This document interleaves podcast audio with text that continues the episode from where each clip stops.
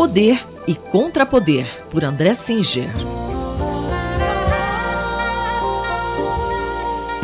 Professor André Singer, no começo desta semana, o presidente Jair Bolsonaro, em duas oportunidades, atacou jornalistas.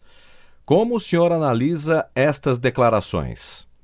Desde a prisão do ex-PM Fabrício Queiroz, em 18 de junho, o presidente Bolsonaro, Bolsonaro moderou a linguagem e parou de fazer provocações antidemocráticas diárias, que era o que vinha acontecendo desde meados de março, quando começou, na verdade, a pandemia e aquilo que eu tenho chamado de escalada autoritária.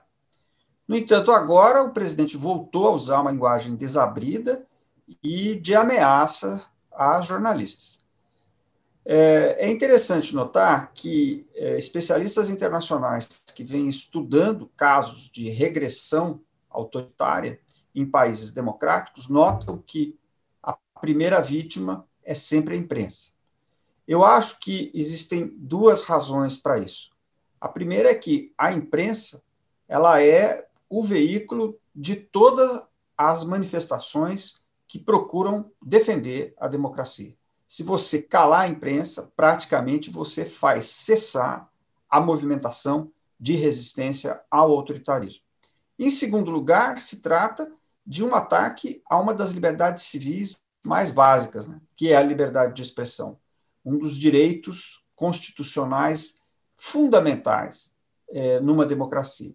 Então, tanto de um ponto de vista quanto o outro, o que eu acho que essas declarações estão mostrando é que a ofensiva antidemocrática continua, ainda que agora de uma maneira menos visível do que era até meados de junho. Professor, na sua opinião, como a sociedade deve reagir a essa ofensiva? Nós estamos no Brasil em meio a uma luta que pode ser bem prolongada para preservar a democracia é, desde o governo, desde o início do governo Bolsonaro, nós temos assistido diversos tipos de ação, algumas retóricas, outras de ataques à democracia. Na verdade, o processo de desgaste da democracia brasileira vem desde aquilo que eu chamei de golpe parlamentar, que foi o impeachment da ex-presidente Dilma Rousseff em 2016.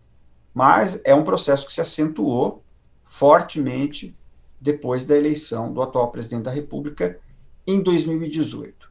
A única coisa que pode ser feita é reagir diante de cada um desses ataques e o, o, as agressões aos jornalistas no começo desta semana fazem parte desses ataques, precisam ser contestadas pelas organizações da sociedade civil, mas não só pelas organizações da sociedade civil, mas também pelas instituições como o Poder Legislativo, o Poder Judiciário, e outras. Na verdade, apenas se construir uma grande unidade em torno da preservação da democracia, nós vamos ser capazes de evitar que este processo resulte em um novo autoritarismo como aquele que nós vivemos por 20 anos depois do golpe de 1964. O cientista político André Singer esteve conosco aqui na Rádio USP conversou comigo, Cido Tavares. Até a próxima semana, professor. Até a próxima semana.